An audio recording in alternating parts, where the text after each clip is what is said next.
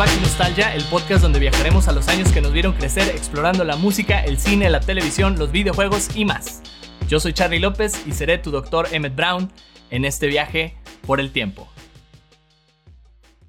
Nostálgicos, estamos de vuelta con el episodio de cine de la tercera temporada de Back to Nostalgia y en este episodio vamos a estar explorando de los artistas que nacieron o murieron en ese año, las películas que se estrenaron y pues los sucesos más interesantes relacionados con el séptimo arte en 1991.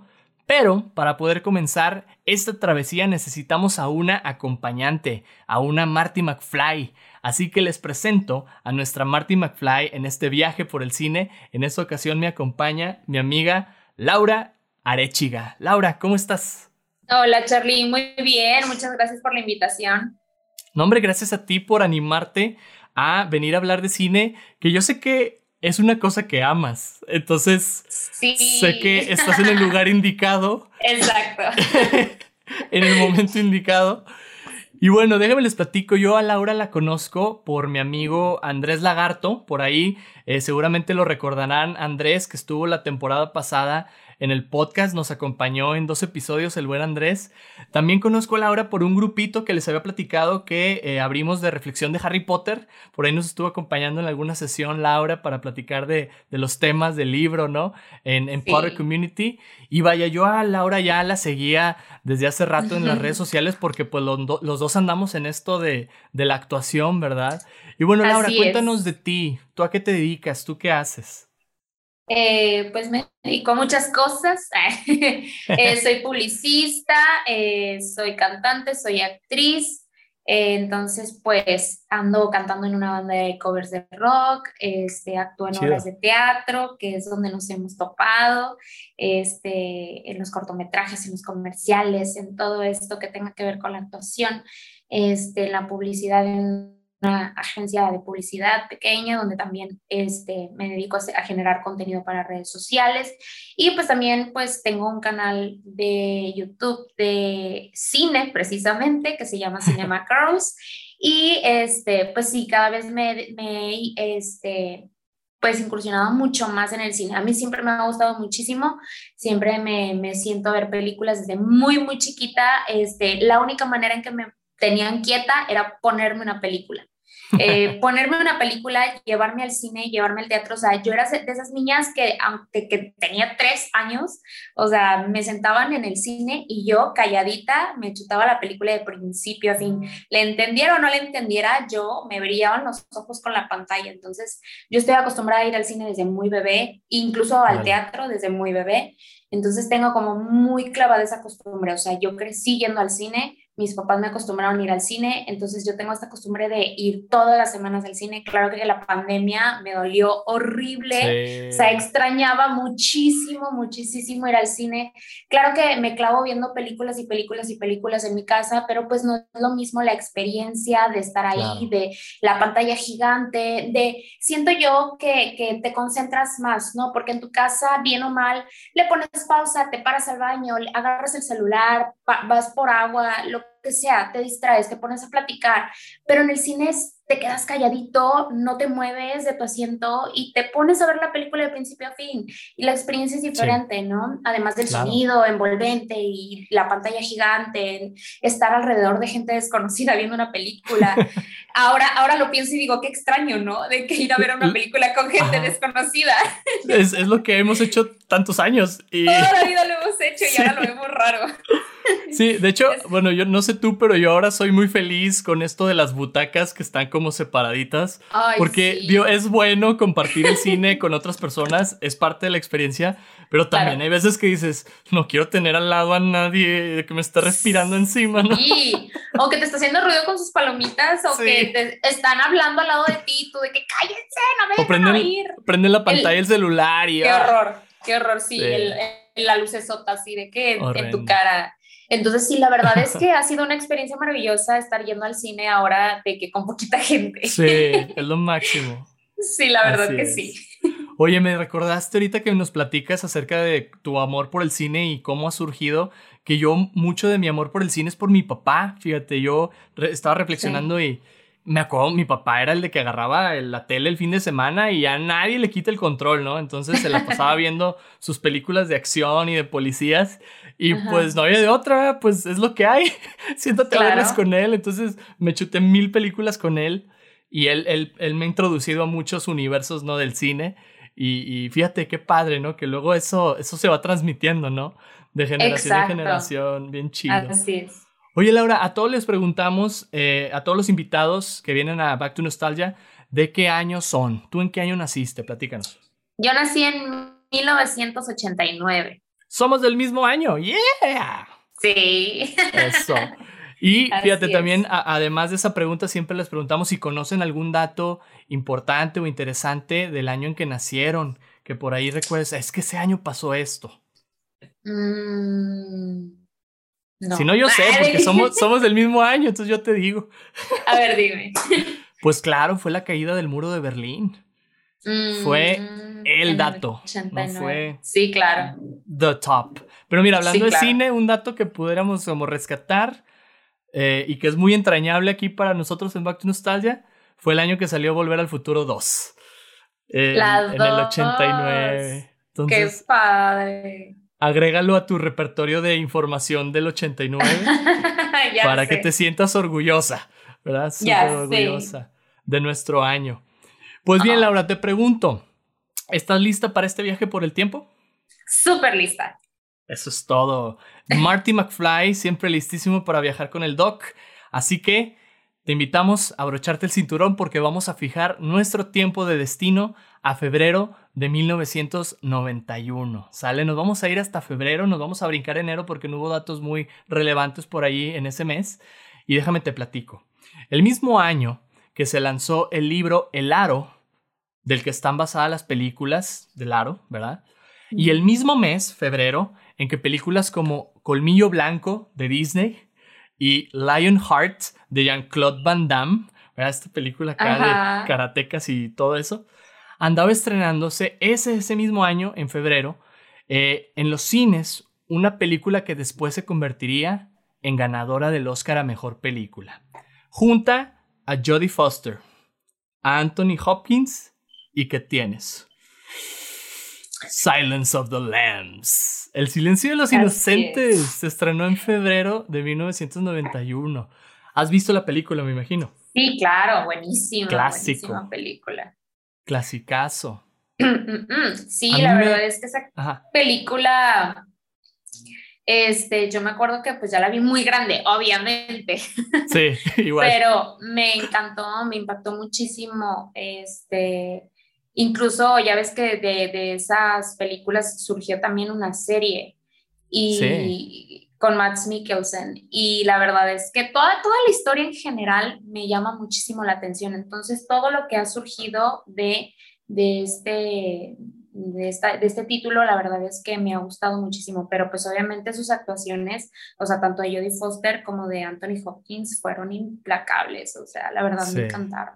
Súper buenas. Oye, es que los noventas, principios de los noventas, todavía finales por ahí, fueron de Jodie Foster. O sea, si, volteas a ver el cine de los noventas, vas a ver a Jodie Foster así guapísima, ella súper empoderada en todo su esplendor, ¿no? El máximo de Jodie Foster. Y no sé si sabías, pero por ejemplo, eh, ganaron ambos mejor actor, actor y actriz, si no me equivoco. Anthony Hopkins sale en esa película 20 minutos o menos. Y el brother ganó. Y acaba de ganar de nuevo, ¿verdad? Sí, volvió a ganar a Mejor Actor por la película The Father, que de hecho no había ganado un Oscar desde entonces. Pero, pero sí, sí ganó, ganó el Oscar. De hecho, él dijo en su discurso que él no creía que fuera a ganar y que por eso ni siquiera había asistido a los Oscars y se había quedado en su casa. Y dijo, yo ya estoy viejito, déjenme, yo me quedo en mi casita en Gales. Qué chistoso. Entonces dio su discurso hasta el día siguiente. Ahí por Instagram, ¿no? Sí. Hola, gracias por el Oscar. Literal. Este, ahí me lo mandan. Thank you. Sí, literal. Oye, me encanta, me encanta ese dato de él, ¿no? Y qué loco que 30 años después, o sea, literalmente, de, vaya, no de su Oscar, porque el Oscar fue un año después, ya ves que siempre ah, le entregan los un año después de que salió la película. Exacto, pero un año después de su actuación que le dio un Oscar, vuelve a ganar en los Oscar el señor. Y oye, me encanta porque recientemente, no sé si viste Two Popes. Sí, claro, me encantó esa película, qué bonita, me, me fascinó. Sí, de hecho sí.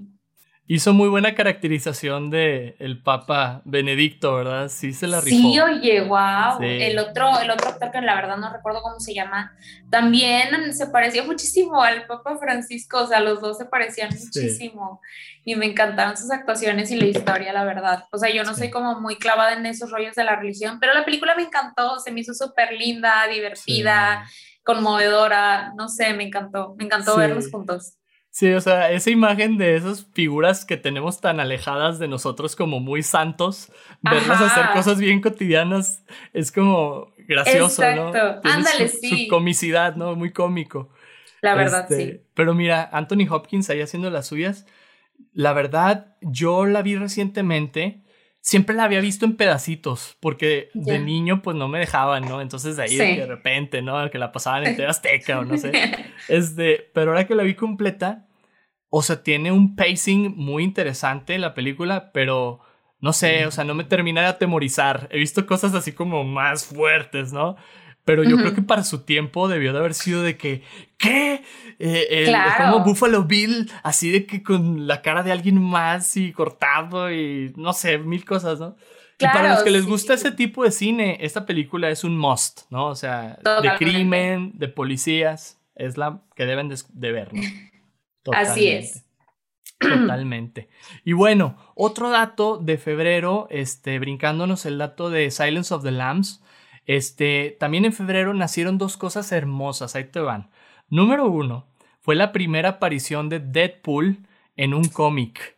El cómic es oh. The New Mutants, eh, número 98. Es la primera vez que nos topamos a Deadpool y bueno, ya tiene dos películas muy buenas, ¿no? este, y también en febrero nace la bellísima Bonnie Wright, mejor conocida por interpretar a Ginny Weasley en la saga de Harry Potter. Este, yo, mm. a mí me encanta cómo, cómo representa Ginny, ¿verdad? Yo que leí los libros y vi las películas, claro. claro, es Ginny, o sea, por favor. Sí. Este, y ahorita ya anda haciéndole a la directora, a productora de mm. cine y es activista también del medio ambiente, Bonnie Wright. Ay, qué bien. muy movida. Y déjame te digo, Lau, que ella es la primera actriz de Harry Potter que vamos a mencionar en este capítulo de Back to Nostalgia, porque me topé un ah, chorro a lo largo de estos datos, me topé mucha raza, ¿verdad? Este, pero bueno, vámonos a marzo, si te parece. Nos brincamos de febrero a marzo. Y como datos rápidos, en marzo, hablando de los Oscars que estamos platicando ahorita, la película Danza con Lobos de Kevin Costner andaba ganando a, mejor película el Oscar. Este, yo no sabía, fíjate, hasta que le investigué más y de hecho la empecé a ver el otro día y me aburrí porque está bien larga. Este, es producida, actuada y dirigida por Kevin Costner. Y dices, wow. ¿What the fuck? ¿Neta? No sé si la has visto, es buena. Nunca la he visto. Conozco obviamente la película eh, porque pues es como un clásico pero jamás la he visto, fíjate. No, no me he sentado a darle a, esas películas. Tengo una lista de películas clásicas que no vi en su momento porque no tenía la edad para verlas y que ahora digo, oye, no, son de esas películas como que por cultura general tienes que ver, ¿no? Sí. O sea, y entonces tengo como mi lista de películas a ver. Pero oye, es que sacan cada cosa todo el tiempo, están sacando contenido nuevo y me vuelve loca, no me da el tiempo de ver tantas películas. Es imposible. Es una locura. Es imposible. Mira, esta nomás dura tres horas, ¿eh? Ay, no más. Nada más. Entonces, sí es una de esas que tienes que ver, ¿no? Alguna vez en tu vida. Sí, exacto. Pero, pero sí, este, está muy bonita. O sea, está, tiene muchos paisajes muy bonitos. Las actuaciones, ve, pero bueno, pues le echaron muchas ganas y por eso ganaron el Oscar. Y bueno, en marzo también se estrenaron las Tortuga Ninja 2. Este, ¿te ¿Sí te tocó ver las películas? Ay, claro, yo era súper fan de las tortugas ninja. Entiéndeme que mi, mi piñata de cinco años fue de las tortugas ninja. Tenía pijama de tortugas ninja, tenía mis almohadas de las tortugas ninja. Todo tenía de las tortugas ninja. Qué chido. Estaba agregué ese dato porque sabía que Danza con Lobos luego es así como una película que, ah, pues sí, ¿verdad? Esa, del Ah, Kevin sí. Costner. sí, pero dices Tortugas Ninja y es de que, a huevo, güey, claro, Leonardo, Rafael. Rafael. ¿Tú, sí. tú, ¿Qué tortuga ninja eras? Porque me imagino que no eras April, ¿verdad? O sea, Sí, decías, no, yo soy una tortuga, una tortuga ninja. ninja. sí.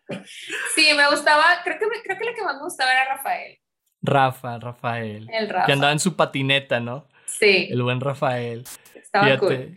qué chido. Platiqué de este tema con un amigo la temporada pasada de Back to Nostalgia porque el, año pasado se estrenó la 1 y en este año se estrenó la 2. Como La que dos. dijeron, ya tenemos los disfraces, oigan, pues vamos a usarlos, ¿no? Pues tanto nos costaron. Sí. Y, y no, yo soy totalmente Leonardo. O sea, yo soy Leonardo Ya. 100%, así como muy calculador, ¿no? Él, muy así. Tú sabes, Sí, ¿no? Claro. Este, pero fíjate, aquí regresaban y, y yo me acuerdo, mi infancia fue mucho Tortuga Ninja, ¿verdad? Los juguetes claro. sobre todo. Claro. Sí, y las, la serie, la serie animada. La caricatura, claro, Sí, sí, me encantaba.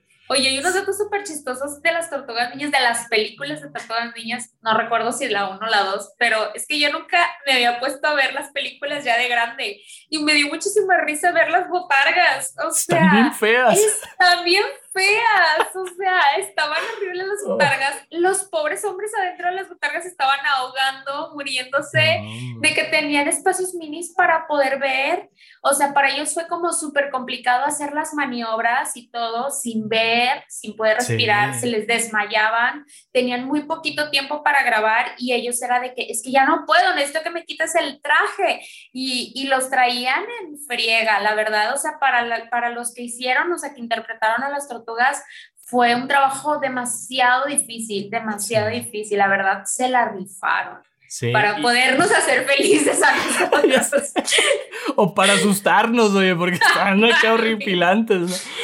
Sí, Oye, es que esas actuaciones nadie las valora en los premios. sí, de verdad. Y eso es un trabajazo, quieras o no, ¿verdad? O sea, también. Oye, y luego pasa la típica de que usan una botarga, nadie los ve, nadie sabe quiénes son los que están detrás de ella, y luego todavía les cambian la voz y ni siquiera son sus voces, o sea, de que, de que ¿qué hice? O sea, de que nadie me va a reconocer ni por la voz, ni porque salgo yo, Ay. ni por nada, ¿no? Pobrecitos. Ay, Qué bárbaros. Pero mira, en honor a los actores de las tortugas ninja, de Splinter, de las tortugas ninja, de todos los que andan ahí disfrazados, hasta de los malos, hoy los mencionamos aquí en Back to Nostalgia, ¿verdad? Para Así que se es. acuerden de ellos. ¿Quiénes Por son? favor. Sepa la bola, pero aquí nos Sí. acordamos de ustedes. exacto. Ay, Dios mío. Y bueno, Laura, de marzo nos vamos a brincar hasta junio, porque pues ya ves que por ahí del Ok. verano es cuando se empieza a poner bueno el cine. Claro. ¿no? Fíjate, Danza con Lobos no sería lo único que veríamos de Kevin Costner en 1991, ya que en junio, el mismo mes en que se estrenaba Mi Pobre Diablillo 2, ¿te acuerdas de esa película? Sí, cómo no, era divertidísima. Buenísima. El año anterior se estrenó la 1, entonces también Sí. como que agarraron a los mismos niños, vámonos. Antes La de que misma crezcan. fórmula. Sí. Ese mismo mes, en junio, que se estrenaba Mi Pobre Diablillo 2, también se estrenaba Robin Hood, el príncipe de los ladrones. ¿Te acuerdas de esa película? Kevin Costner acá con Sí, su acento, no. su acento americano en, Inglaterra, ¿no? O sea, de Sí, que, claro, nada que ¿qué ver. pedo?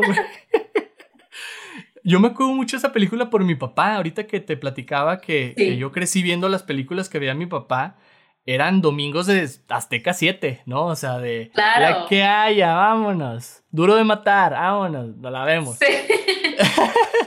Y esto la pasaban mucho en Azteca 7. Sí, Bastantísimo. yo no recuerdo, probablemente la vi igual que tú así en la televisión, porque recuerdo que la pasaban seguido y pues era la película, ¿no? Que veía. Sí. De, esas, de esas películas que, que, que no eran así como súper famosas, pero siempre las veías porque las pasaban, Sí. ¿no? Entonces eran de esas que te, te entretenían. Sí, rellenaban chido la programación, ¿no? Exacto, ándale. ¿Qué ponemos ahora para las 10 horas que quedan del domingo? Ponles tres veces Robin Hood, güey. Ándale. Así que, seguiditas. Sí, pero está. Está muy padre el casting, fíjate, de esta película. Eh, obviamente Kevin Costner no hace un muy buen papel, de hecho dicen que es de sus peores. Pero sale Morgan Freeman y hace un trabajazo.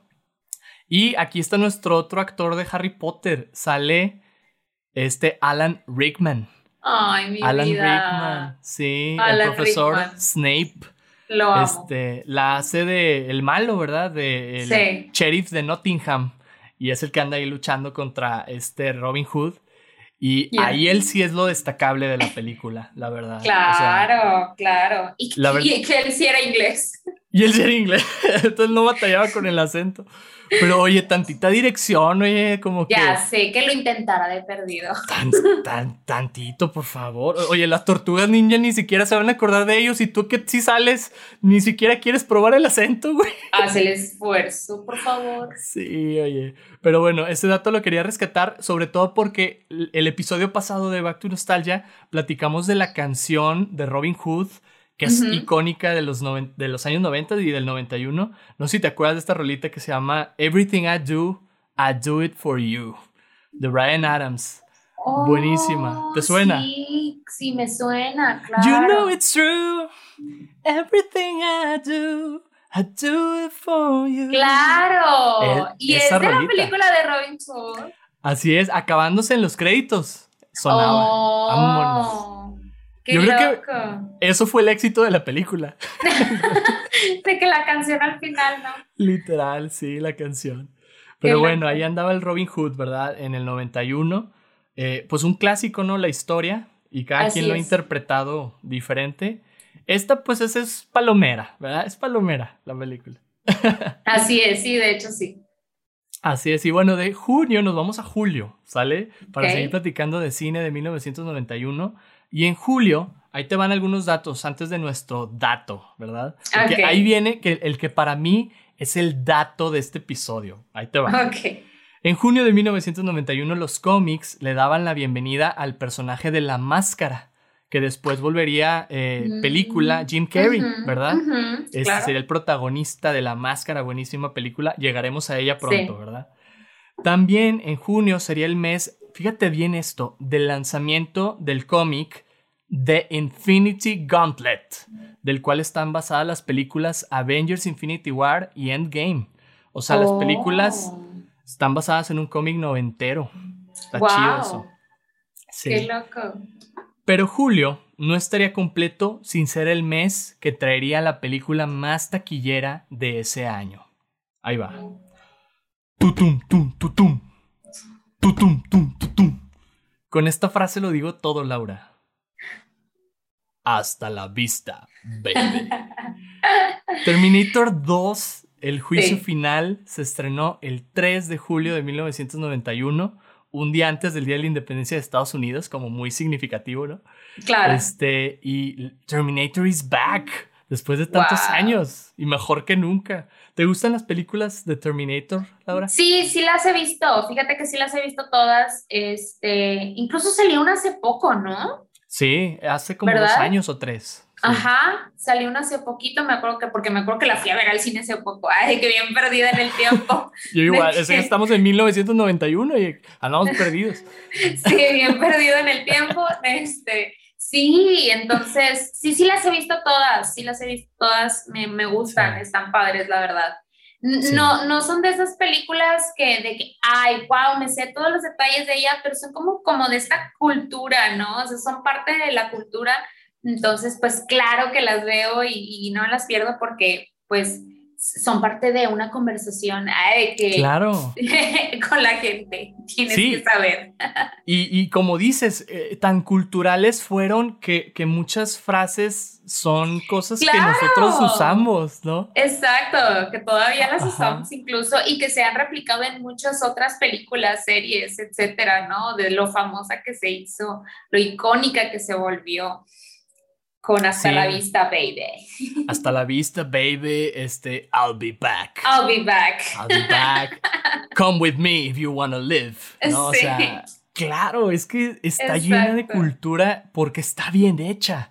O sea, sí, la no, verdad, sí.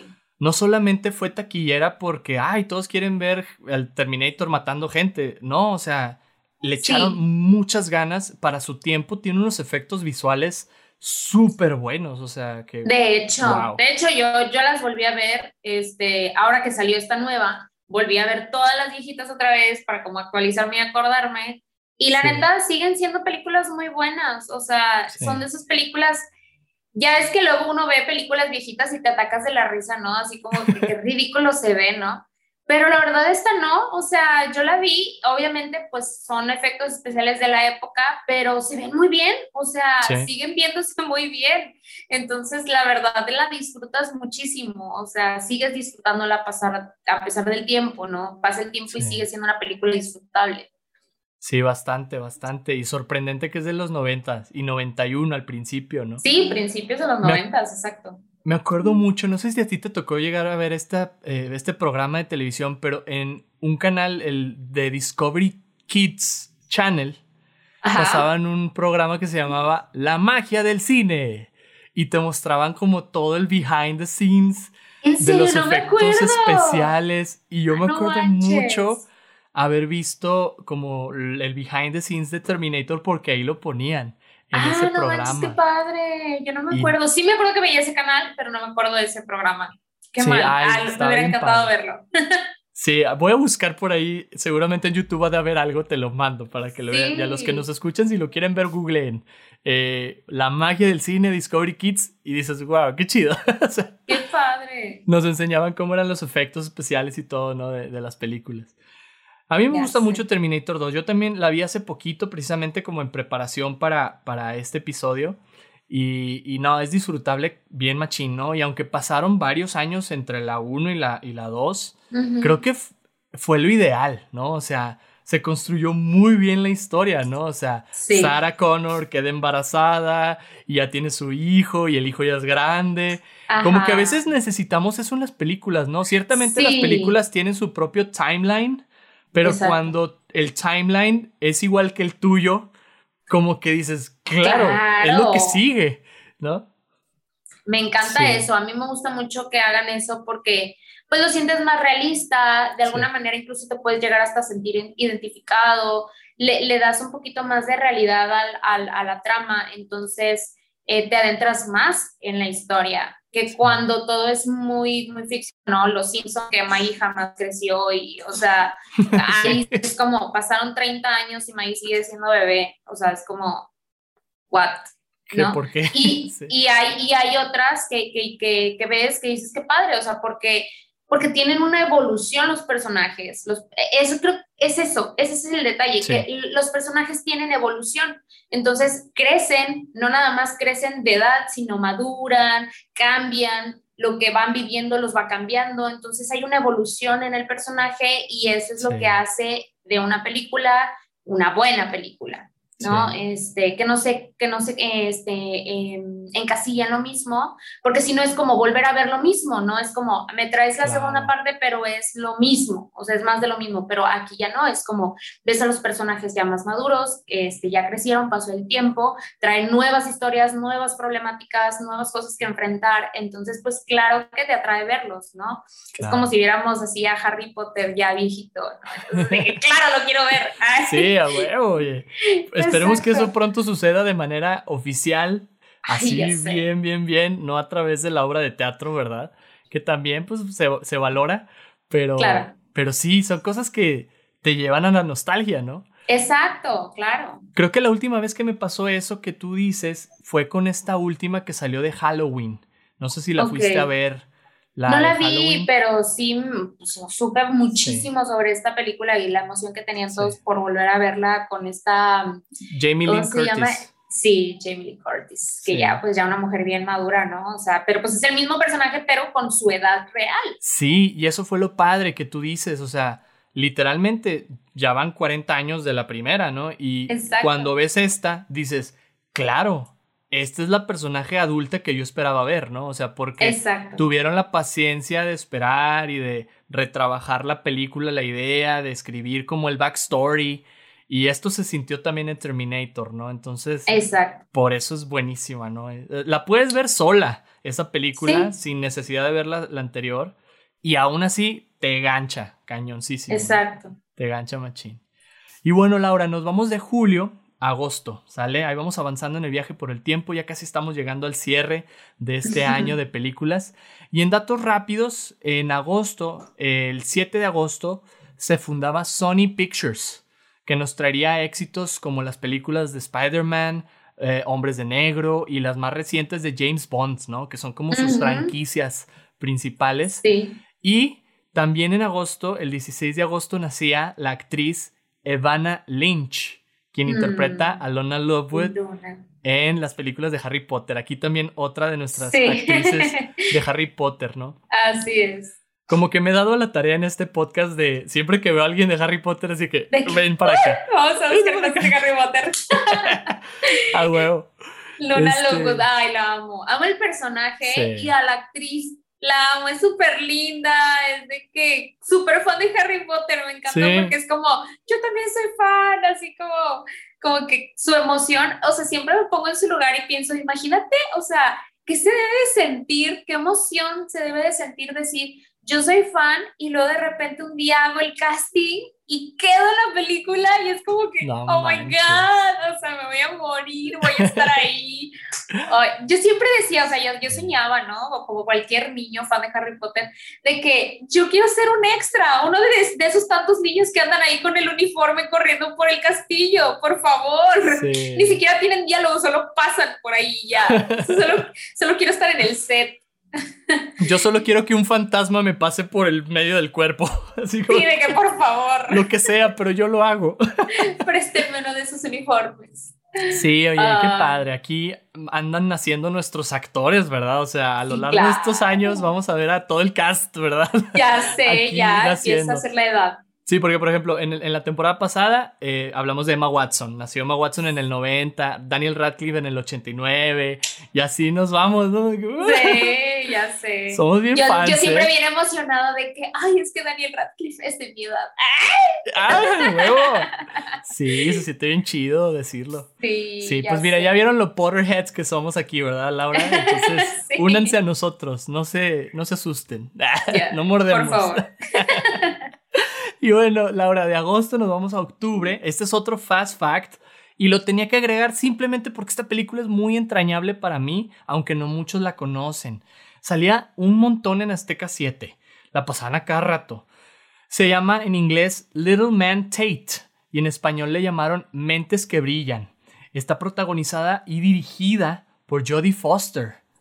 Y habla de un niño prodigio que desde chiquito lo mandan a la universidad entonces él está en esta, eh, pues, dilema de encontrarse a sí mismo siendo un niño, pero entre puros grandes, y la mm. mamá tratando de ayudarlo a crecer.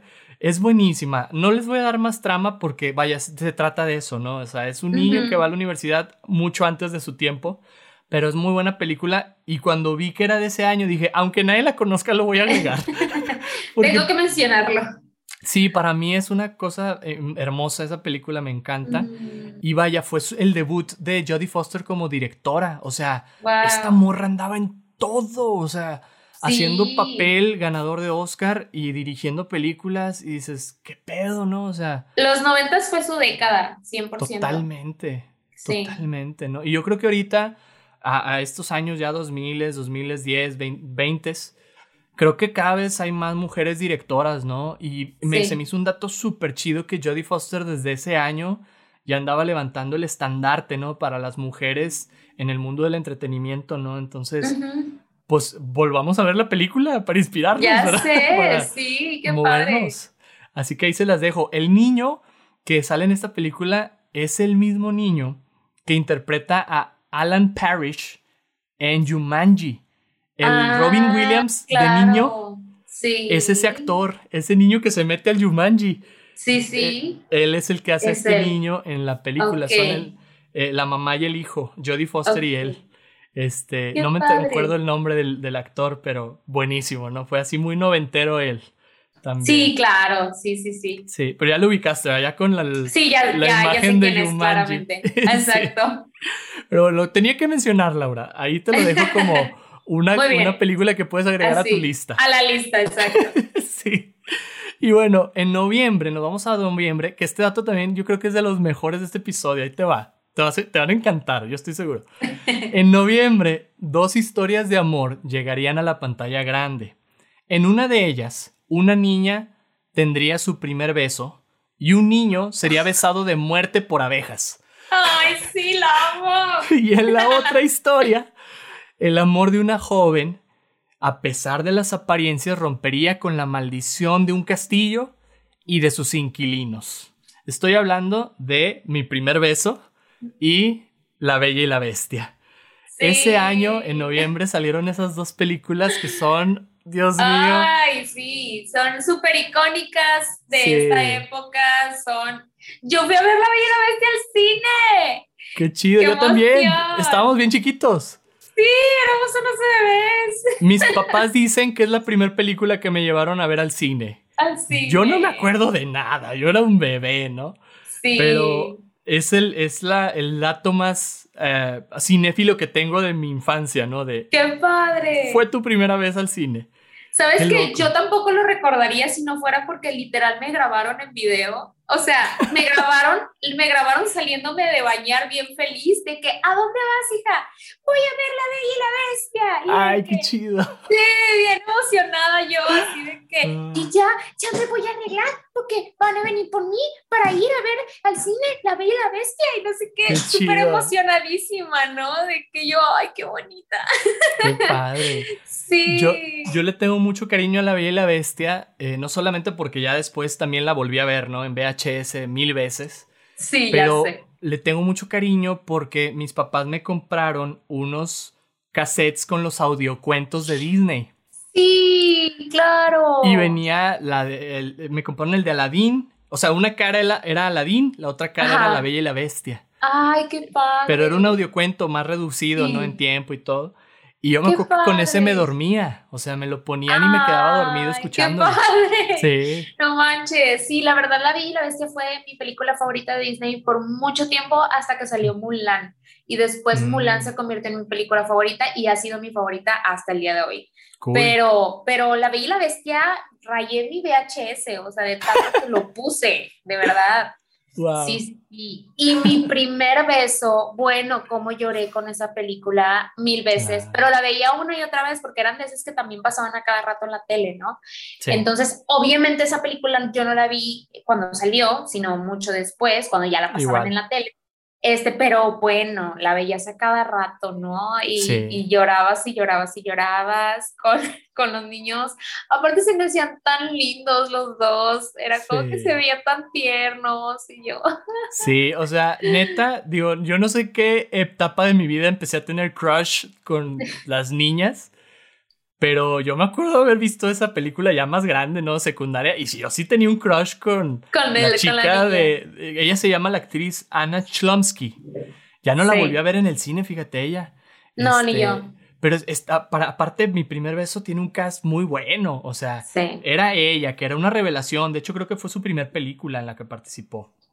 Eh, Macaulay Culkin, Dan Aykroyd, Jamie Lee Curtis. O sea, era de que era un cast muy padre. Y el tema, el tema de la película está súper fuerte, pero el director lo logró hacer de una manera muy, muy llamativa para que los niños pudieran explorar la muerte, ¿no? De hecho. O sea, de eso se trata la película, cómo enfrentar la muerte, ¿no? Ella es una niña que su mamá falleció y después, bueno, ya no es spoiler, oigan, ya es de 30 años esta película. Se muere el niño, por querer, por recuperar su anillo, así de que es que se me cayó mi anillo, voy por él. Súper trágico. Lo de las abejas y le pican y es de que no. Todos lloran, obvio.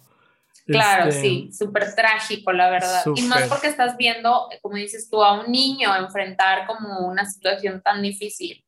Este, ¿qué edad tenían, se supone, en ese entonces? Ay, pues se ven grandecitos ya los niños como de unos, ¿qué te gusta? ¿10 años más o menos? Sí, ¿verdad? Como 10, 11 eh. años a lo mucho. Sí, porque también, eh, ya me acordé del nombre del, personaje, es Veira, se llama Veira, ella.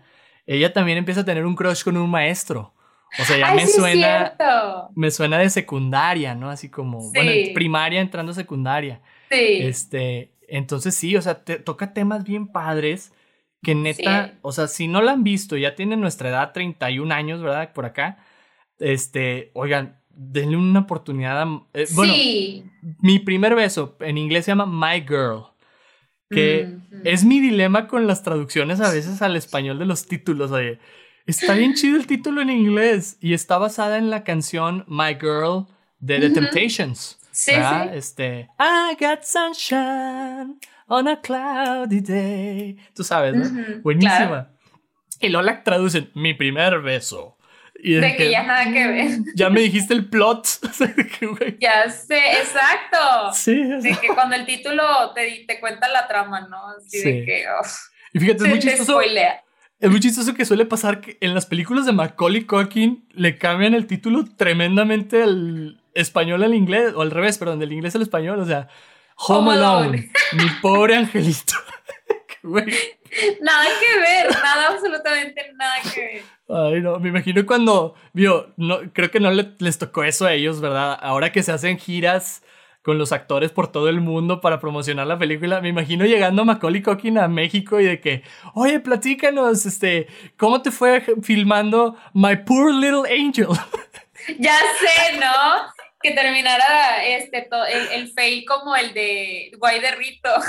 Ándale, igual el Guay de Rito. Ya que estábamos hablando de Anthony Hopkins, ¿verdad? Ya sé, qué risa. Guay de Rito. No, no, no, qué bárbaros. Pero por ejemplo, Richie Rich sí está traducido normal, ¿no?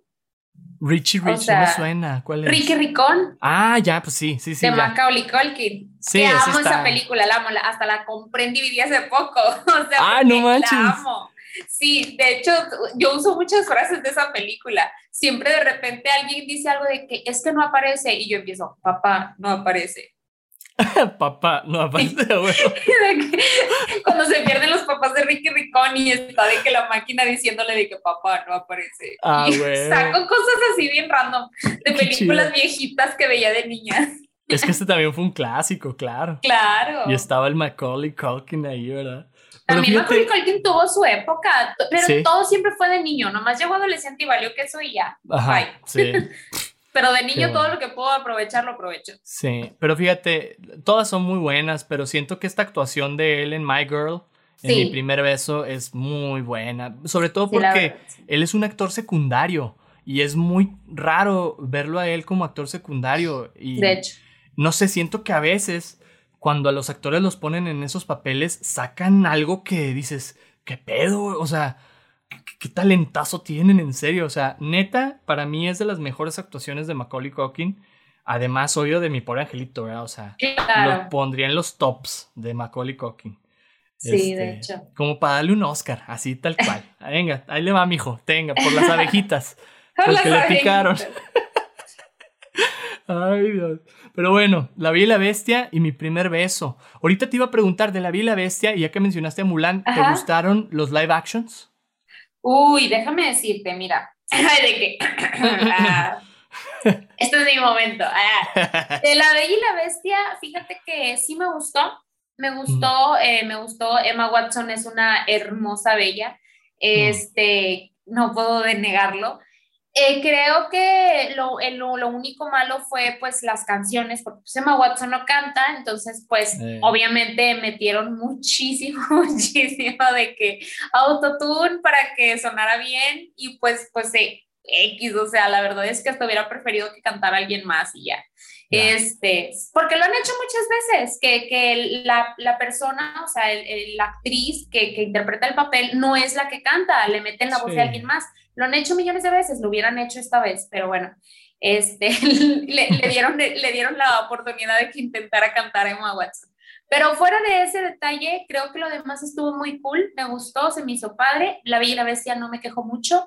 Eh, Mulan la odié, o sea, la odié con toda mi alma y mi ser, perdónenme la vida para los que sí les gustó, pero es que le quitaron lo más importante de la trama, el motivo por el cual es mi película favorita, que es una mujer que no tenía habilidades, que no sabía hacer nada porque la tenían como una mujer que se debía de convertir en una dama, en, en una esposa, y, de la nada ella decide escaparse de casa y meterse al ejército y aprende y desarrolla habilidades para convertirse en un gran soldado. Y en esta otra película es alguien que ya lo tiene todo, que ya lo sabe, que ya, ya, ya, ya, o sea, ya. ¿qué más le das? O sea, ya sabe, o sea, ya es mejor que todo el mundo, ya es mejor que, que todos y el único, la única traba que tiene acá en esta trama es que le dicen que no debe de sacar su poder porque, porque pues no, porque pues ella debía de ser la, la mujer de casa.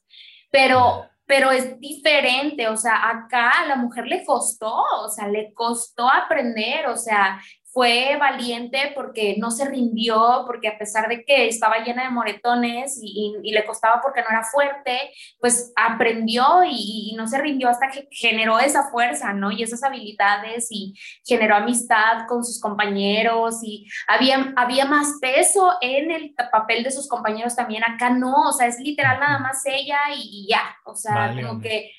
Y pues no está también el personaje de del capitán, o sea, y, y el romance que hay entre Mulan y él, o sea, no hay nada de eso. Entonces cambian Vale. totalmente la historia y la verdad es que no, no, no me gustó el live action de Mulan para nada. Fíjate, no la he visto, pero así como me la contaste, me sonó más a película de X-Men, de que tienes tus poderes, no los uses. Ándale, así, Sí. tal cual. O A sea, Mulan, sí. as- así es Mulan. Mulan resulta que ya tiene un poder, o sea, un poder interno, su chi, que es así mágico y poderoso. Y, y nada más lo único es que le dicen, no, no lo saques, o sea, que la gente no sepa que tienes Mm. todo ese poder, o sea, porque no debes de sacarlo. Sí. Y eso es lo que la detiene, entre comillas, pero pues realmente ya era una mujer poderosa, que ya había nacido con un poder. Y. y, y, pues le quita lo padre, ¿no? O sea, lo interesante a, a, a, a que tenga más valor lo que lograste porque te costó. O sea, y no porque ya lo tenías dado. Entonces, pues sí, o sea, eso fue lo que no me gustó de la película. Pues tendremos que mandar a Mulan a la academia de Xavier, ¿verdad? Para que ahí pueda sacar sus habilidades. Exacto, En su casa no le dejaron, ¿verdad? exactamente. Y bueno, Laura, de este dato de mi primer beso y de la Bella y la Bestia, que te fijas que en los datos más importantes nos clavamos platicando bien Ya machín, sé. porque es que esos son, son nostalgia para nosotros pura. ¿no? Claro, totalmente. Pero ahí te va, yo creo que con este también nos vamos a volver nostálgicos y espero que así sea. Ahí va. Llegamos al último mes del año, a diciembre. En diciembre, eh, películas como El padre de la novia con Steve Martin llegaban a la pantalla grande y también el thriller político JFK con Kevin Costner otra vez. Kevin Costner Ujú. dominó 90 y 91, ¿no? Sí, claro. Esta película de JFK volvía a encender las teorías de conspiración, ¿no? En torno al asesinato de John F. Kennedy. Pero ninguna de estas películas lograría lo que logró la última película de la que te voy a platicar. El tráiler de esta película nos presenta la siguiente pregunta. What if Peter Pan grew up? ¿Y qué si Peter Pan creció? Ay, sí. Sí, la película Hook fue estrenada el 11 de diciembre de 1991. Es una película dirigida por Steven Spielberg y protagonizada por Robin Williams, Dustin Hoffman, Julia Roberts, Bob Hoskins y Maggie Smith. Nuestra profesora. McGonagall. Ajá. Te dije que iba a haber puros personajes de Harry Potter regados por el Ya episodio. sé. Y aquí estaba Maggie Smith, ¿verdad? ¿Te acuerdas Ay, de Hook? sí. De la película. Claro, me encanta. Cada que pienso en una película de Peter Pan, pero en live action, pienso en esa. No sé por qué, o sea, pienso en, en Robin Williams siendo Peter Pan de Sí. adulto, ¿no? Me encantaba amo esa película, se me hacía súper bonita. Además, amo todas las películas de Robin Williams. Tien- tenía una cara tan, tan tierna, tan linda, Sí. o sea, de que te daba mucha ternura verlo siempre. Entonces, verlo en un papel de ese tipo, la verdad, estaba genial, quedó perfecto. Sí, e, él, él siempre en sus papeles icónico, ¿no? ¿Verdad? O sea, hiciera lo que Sí. hiciera, tenía Lo su toque. memorable. Sí, y es que él tenía su toque Robin Williams, ¿no? O sea, Sí. eh, sí, te do- doy la guía para el personaje, te doy los vestuarios para el personaje y todo, pero siempre le metía algo que dices, es que es él, ¿no? Sí, O sea, claro. y yo creo que por eso lo, lo valoramos mucho, ¿no? Como todas sus actuaciones. Esta Sí. en particular, no sé si sabías este dato, pero Steven Spielberg odia esta película. La No odia. No le gusta para nada. O sea, Wow. creen, cree que pudo haber hecho un mejor trabajo. Ya. Este, y fue una película que desde los 80 se planteó y originalmente Mm. querían que Michael Jackson fuera Peter. ¡Wow! Así te la pongo. ¡Qué loco! Querían que Michael Jackson fuera Peter Pan. Y pues como que no, ¿verdad? Pues, Michael ahí. Sí, hubiera visto muy tétrico. Demasiado, demasiado. Y de hecho iba a ser cantada, o sea, iba a tener números Iba a ser como musical. Sí. Pero no, y qué bueno que no fue así, hubiera sido súper de que... pedo? y luego ya ves él con su Neverland y todo su rollo acá de abusos que anduvo haciendo. Este, pero no, Hook está bien padre. O sea, si te fijas, casi todas las que mencionamos son películas domingueras de Azteca 7 en los 90, 2000. Ay, qué bonitos recuerdos, ¿no? Cuando sí. pasaban las tardes en tu casa viendo películas en la televisión local, o sea, literalmente esperabas saber qué pasaban en la tele para ver qué era lo que ibas a ver tu domingo, ¿no? Y así veías un chorro de películas diferentes sin elegirlas, o sea, era lo que te ponía la tele. Exacto, que es una cosa que yo a los streaming le pido así de corazón. No sé si tienes HBO, has probado HBO Go, pero HBO tiene su stream de películas, o sea, como su canal dentro de la app. Entonces, si no sabes qué ver, nomás le picas al canal streamer y, así la pues está en medio de la película Ocean's 8. Pues vamos a verla, ¿no? Pues ya está, ya empezó. Oh, qué cool. No sé, digo, creo que Netflix y Prime Video y todas las demás streamings pues obviamente le apuestan a la elección, ¿verdad? Que el público elige. Pero luego hay, gente como yo, no sé tú, que somos súper pésimos para elegir. O sea, yo voy al Oxxo y nomás quiero comprarme unas papitas y me tardo horas de que, eligiendo. sí, sí pasa. yo me he pasado media hora o más viendo, viendo qué ver en Netflix y termino agregando un montón de cosas a mi lista, pero no veo ninguna. Ajá, o sea, por ejemplo, yo no sé si viste la película de Christopher Robin, la, la reciente que salió con Ian McGregor. Ajá. Yo en mi vida desearía verla, o sea, elegir verla. Pero ese día estaba de huevón en mi casa, no sé qué ver. Pues el HBO Go lo contraté para ver Game of Thrones, ya mero se acaba la suscripción. Este, pues vamos a ver qué hay en el stream. Y estaba empezando esa. La vi y me enamoré. O sea, dices, jamás lo hubiera visto.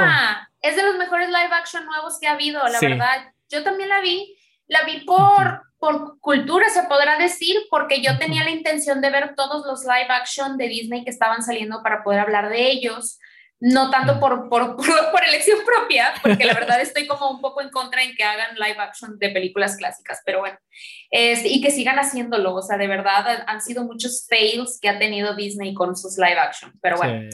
Decidí ver esa y, y, también aprovechando que tenía la suscripción en ese momento y dije antes de que se me acabe porque ya la voy a quitar y dije va, la voy a ver. Me encantó, me encantó, estaba súper linda, tenía un hermoso mensaje, un mensaje muy para adultos, o sea, me encantó porque, porque es como, como para, para estos adultos que somos hoy y que pues ya dejamos de ser niños, ¿no? Y, y es como que nos, nos este, clavamos en ser adultos y olvidamos lo, lo lindo que, que, era la vida y lo sencillo que eran muchas cosas, ¿no? Que, que, que, eran simples en la niñez. Entonces, me encantó el mensaje, me encantó, la amé. Aparte, Iwan me, me gusta muchísimo, siempre me gusta en sus películas. Y, y, Winnie Pooh, o sea, es Winnie Pooh, por Dios. O sea, es súper cute. Entonces, la amé, me encantó esa película, la verdad, creo que es de las mejores live actions que ha hecho, de verdad, este Disney, porque no se clavaron en replicar una historia de una caricatura que ya existía, sino generar una nueva historia, que eso es lo que yo todo el tiempo le pido al cine, o sea, hagan nuevas historias, ya no nos traigan lo mismo, lo mismo, lo mismo ya lo vimos, ya lo conocemos, no me traigas remakes, no me traigas live actions, tráeme historias nuevas. Totalmente, totalmente. Oye, qué padre que estamos cerrando este episodio con este tema de no dejar de ser niños, porque Hook de eso se trata también, ¿verdad? Exacto, y, sí. Y, también, fíjate, ahorita hasta lo mencionamos y acabo de conectar. Estábamos mencionando esto de esperar a los actores para volverlos a llamar a una película ya maduros, ya más grandes. Y, lo vemos aquí con la idea de, por ejemplo, Christopher Robin creciendo, Peter Pan creciendo. Así que, oigan, aunque crezcan, no dejen de ser niños. Sigan viendo las películas que veían en TV Azteca, oigan. Esas son las buenas. Así es, a disfrutar lo que nos hacía felices de niños. Sí, y ahí está la idea millonaria, ¿eh? Netflix, Prime Video, espero que me estén escuchando, por favor. Hagan un canal de streaming en su misma plataforma para los indecisos. Algún día lo verás. Algún día lo haremos, ¿verdad? Ojalá, ojalá. Pues bueno, Laura, llegamos al final del episodio después de este mes de diciembre, pero no podemos acabar sin antes preguntarte la pregunta de la semana. ¿Estás lista? Ay, está bien. Ah. Va. Esta pregunta está bien difícil. Ya, ya tú, tú me dijiste que está dificilona. Y se la queremos hacer porque nuestra audiencia es de esa audiencia culta que dice, claro, ponme un reto, por favor. Ahí les va. Esta pregunta es para ti, Laura. La pregunta de la semana es, ¿a qué película de todo el mundo, de tu universo de películas, le darías el Oscar a mejor película? O sea, si tú tuvieras que elegir una ¿cuál sería? Sé que es bien difícil, así que a Laura, que es nuestra invitada hoy, le vamos a dar chance de elegir tres. A ustedes que nos escuchan, no. Ustedes díganos una. Porque conozco demasiadas películas, oh my God. Qué difícil. sí, fíjate que, ay, no sé. Eh, creo que em, una de ellas sería Cloud Atlas. Ok. Cloud Atlas, eh, no sé si la conozcas, pero es una película eh, de las hermanas Wachowski, mm. ahora hermanas Wachowski, este, que amo, amo sus historias, amo sus historias, este, siempre muy, tienen, tienen una espiritualidad muy elevada, tienen una conciencia muy elevada. Este, yo soy muy fan, eh, por decirlo fan de alguna manera, este, soy muy clavada en cosas de ese tipo, este, más como espirituales, de dimensiones, de universos, de via o sea, viajes, este, etcétera. Entonces, Cloud Atlas trata, bueno, hay, está la, la, visión de diferentes personas. Hay gente que me dice, claro, me encanta Cloud Atlas, es una película de amor, y yo, yo nunca la vi así. O sea, para mí, Cloud Atlas es una película sobre conciencia, sobre hacer conciencia en, aprender en, esta vida, porque bueno, Claudia Atlas trata, este, toca el tema de la reencarnación. Entonces, la reencarnación. Entonces, te habla de ciertos personajes y te los muestra en diferentes vidas y te muestra cómo en, esa misma persona en 1800, en 1900, en el 2000, en el 2050, en el 2000, o sea, sabes, en muchas épocas y ves cómo van aprendiendo o no aprendiendo de esas vidas. Entonces es como te deja ese aprendizaje de realmente estás aprendiendo porque vuelves a caer en lo mismo y, hay como que ciertas cosas que te marcan y que no importa cuántas vidas tengas, siempre vuelves a caer en, las mismas, en los mismos errores o en los mismos aciertos. Cómo, cómo nos conectamos con otras personas también y cómo nos volvemos a conectar con las mismas personas a través de nuestras vidas.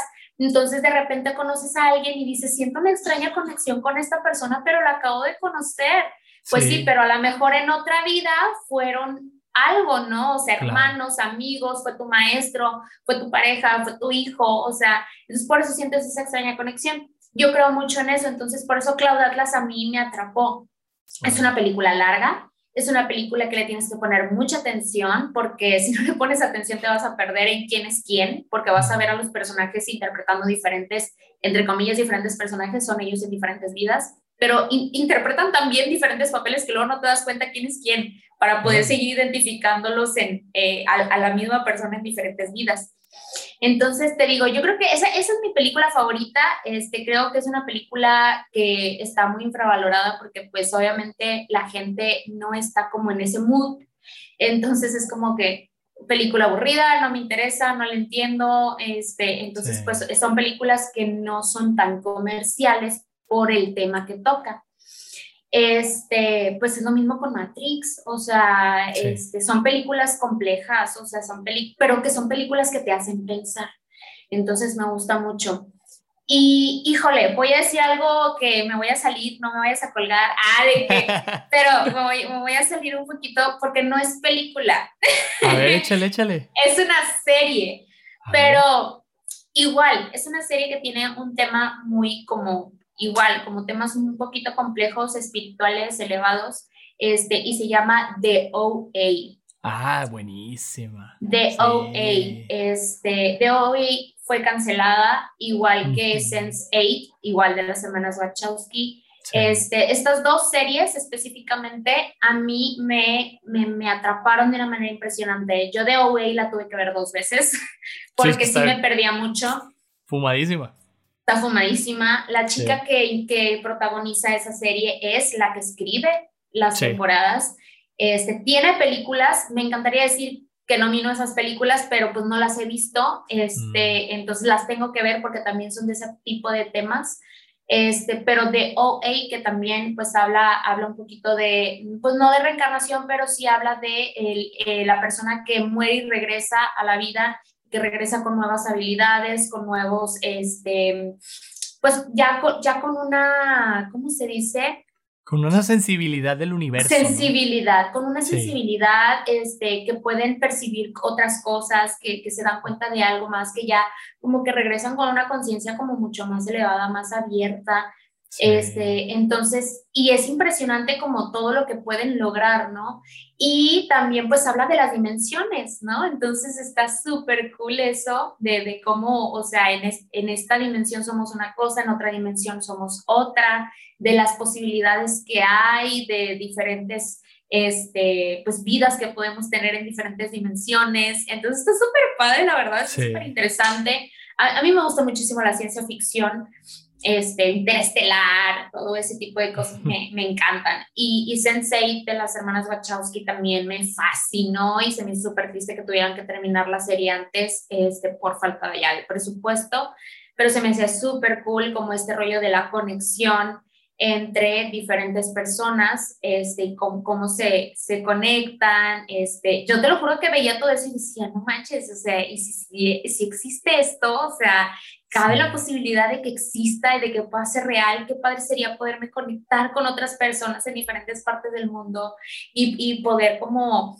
como poseerlos, es que ese era un rollo como de posesión, ¿no? O sea, como poseían a las otras personas y podían compartir habilidades y así, estaba súper padre, la verdad, aparte que me encantó porque realmente utilizaron a un actor de diferente país este, y realmente, ajá, y realmente viajaban a los países que decían, por eso era muy costosa la serie, por eso la por la cancelaron.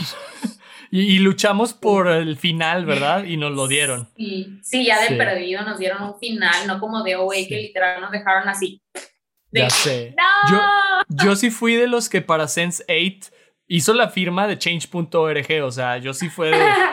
Claro, yo quiero saber en qué acaba esto, por favor. Por favor, de perdido, sí. un final. Oye, muy buenas las dos, ¿eh? Sí, sí, muy sí. Muy buenas.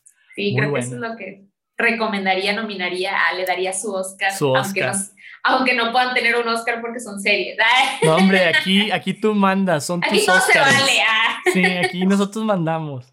Fíjate, yo tratando también como de elegir tres, traté de agarrar así de diferentes épocas. Eh, definitivamente The Shining. The Shining tiene que ser una de las que gana el Oscar. A mí me gusta mucho la, la interpretación de Kubrick, aunque sabemos que es, dista mucho del libro, ¿verdad? En varias cosas. Y que Stephen, eh, Stephen, King la odia. La, odia. Pues mira, a mí me gusta. Así que yo este, se lo daría a The Shining. Se lo daría a Eternal Sunshine of the Spotless Mind. a mí se me hace una película, así como ahorita estás hablando de, de la mente y de, y de estas dimensiones en las que nos encontramos este, y navegamos. Es una película que, wow, a mí me vuela la cabeza cada vez que la veo y además tiene un tema súper hermoso, ¿no? De amar a la gente como es, ¿no? Este, y más recientemente una película que me encanta, la veo cada año, al menos una vez o dos veces. Este, no sé si viste Darkest Hour con este Gary Oldman, Winston Churchill. Sí a mí se me hace una producción muy padre, de época, muy hermosa, eh, eh, una actuación maravillosa que le ganó el Oscar, ¿verdad? A Gary Oldman. Sí. Y no sé, como que el tema que trata y la figura de Churchill siempre me ha inspirado, entonces... Yo cuando fui a ver esa película del cine, yo salí así de que queriendo cambiar al mundo, ¿no? Entonces no, le daría el Oscar también a, a Darkest Tower, ¿verdad? Pero bueno, ustedes que nos escuchan, les invitamos a responder a la pregunta de la semana en nuestra cuenta de Instagram, arroba back to nostalgia podcast. Ahí vamos a estar leyendo sus respuestas y la pregunta se la repetimos. ¿A qué película le darías el Oscar a mejor película? De todas las películas que has visto en tu vida, ¿a cuál se lo darías? Laura, ¿disfrutaste de este viaje cinematográfico por el tiempo? ¿Qué tal te pareció? Claro, muchísimo, ¿no? Yo fascinada, encantadísima, divertida la verdad es que a mí me encanta hablar de cine, de lo que sea. La verdad es que estuvo muy bonito. Me hiciste recordar mi infancia, me hiciste recordar este, aquellos años en los que pudimos tener la, este, la oportunidad de ver La Bella y la Bestia en el cine, este, de, de, poder ver muchas de las películas que a lo mejor nos tocaron en su momento porque éramos muy pequeños, pero que las pudimos ver en televisión y, recordar todos esos, esos momentos, ¿no? De, este, de aquella época. Qué padre, qué bonito. Qué bueno que lo disfrutaste, Laura. Oye, cuéntanos cómo te pueden encontrar las personas en tus redes sociales y recuérdanos de Cinema Girls. Ah, claro que sí. Este, en mis redes sociales, bueno, pues estoy en Instagram como laura.arevi, A-R-E-V y latina. Y este, todas las demás, pues es Cinema Girls. Este, me pueden encontrar en Facebook como Cinema A Girls, este, con dos A. en, en, TikTok también como cinema.girls. En YouTube igualmente como Cinema Girls. Excelentísimo. Ahí para quienes estén interesados en eh, escuchar y ver movie reviews de películas recientes y algunas más viejitas también por ahí, hasta de series, ¿verdad? Por ahí has compartido también eh, reseñas.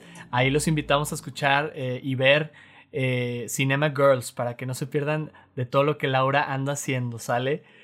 Y bueno, a mí me pueden encontrar en Instagram como arroba soy Charlie López y les damos muchas gracias por acompañarnos en este episodio de Back to Nostalgia y te esperamos la próxima semana para platicar de historia general de 1991.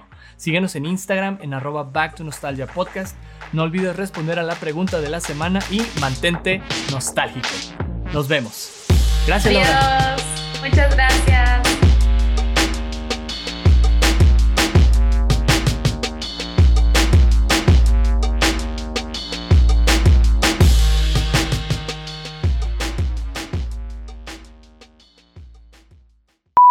Este... Yo me agarraría, así te lo digo, nomás por traerle vida a los Óscares a Alf. Así de que, pinche Alf, vente, güey.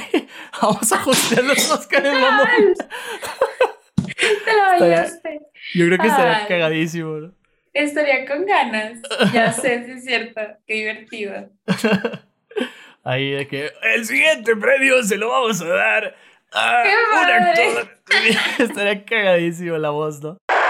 Hey, ¿qué tal? Soy Charlie y te quiero compartir un adelanto de mi nuevo podcast. Calle Camarena, número 17. Aquí es.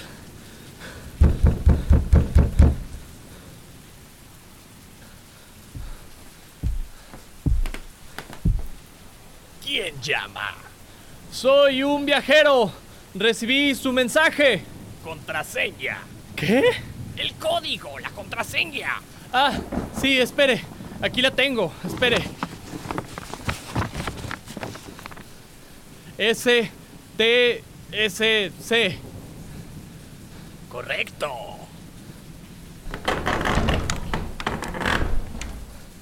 Adelante. Gracias. Yo soy Charlie López y estás escuchando Story Love, un espacio para experimentar con tus oídos. StoryLab es un proyecto que inicié con el fin de promover el voice acting. Aquí podrás escuchar audiocuentos y sumergirte en el sonido. Nos escuchamos en la siguiente historia.